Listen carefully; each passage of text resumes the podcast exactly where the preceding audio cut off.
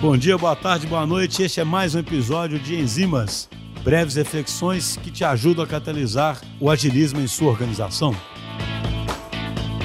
Bom dia, boa tarde, boa noite. Meu nome é Luana Fogaça, eu sou Product Lead Designer hoje aqui na DTI. O assunto que eu vou falar hoje é sobre argumentação e negociação. Toda negociação ela se pauta em princípios de empatia.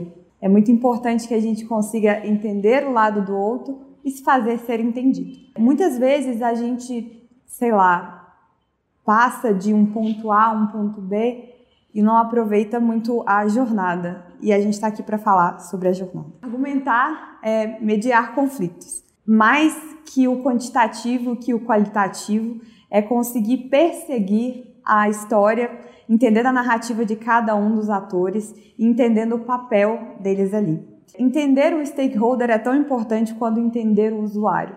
Fazer é, essa tradução é um papel muito legal é, que eu tenho a oportunidade de exercer hoje aqui na DTI, que é chegar nesse meio termo e trazer um resultado de valor. No formato em que a negociação se discorre, é possível que a gente consiga encontrar um meio termo através do storytelling. Eu sempre gosto muito de defender a pesquisa, o discovery, que é entender além do que é aquele problema, entender os impactos, quem é, é afetado e de qual forma a gente pode mudar o dia e a atividade da, daquela pessoa. É uma das técnicas muito legais que a gente usa e que você pode estar rindo agora e eu vou entender é, as negociações elas são mais efetivas no início do dia, principalmente no início da semana. É, é mais fácil que a gente esteja mais aberto a ouvir o que está sendo falado. Depois do almoço também é um ótimo horário. O...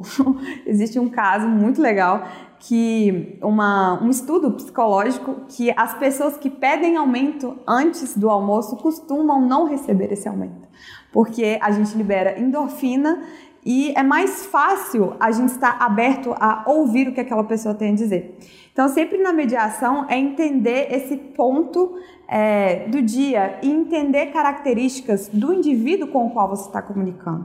É, um aspecto muito importante que eu acredito bastante é que por atrás de cada profissão, atrás de cada papel, existe um indivíduo que você consegue se conectar de alguma forma, seja por um gosto específico de comida, por exemplo, ou algum time de futebol, não sei, fica aí a critério de vocês descobrir. Mas essas conexões reais é, trazem o dia a dia de trabalho e a tomada de decisão quando a gente consegue ser 100% é, transparente para explicar os impactos, os benefícios e as possibilidades que a gente tem daquela hipótese dar errado ou daquela experimentação ir para outro lugar, o que, que a gente consegue aprender com aquilo ali. Então eu acho que é muito importante entender de pessoas e gostar de pessoas e dos problemas delas.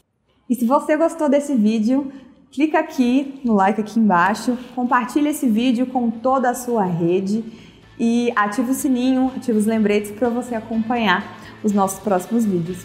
Muito obrigada, espero ter valido o privilégio do seu tempo.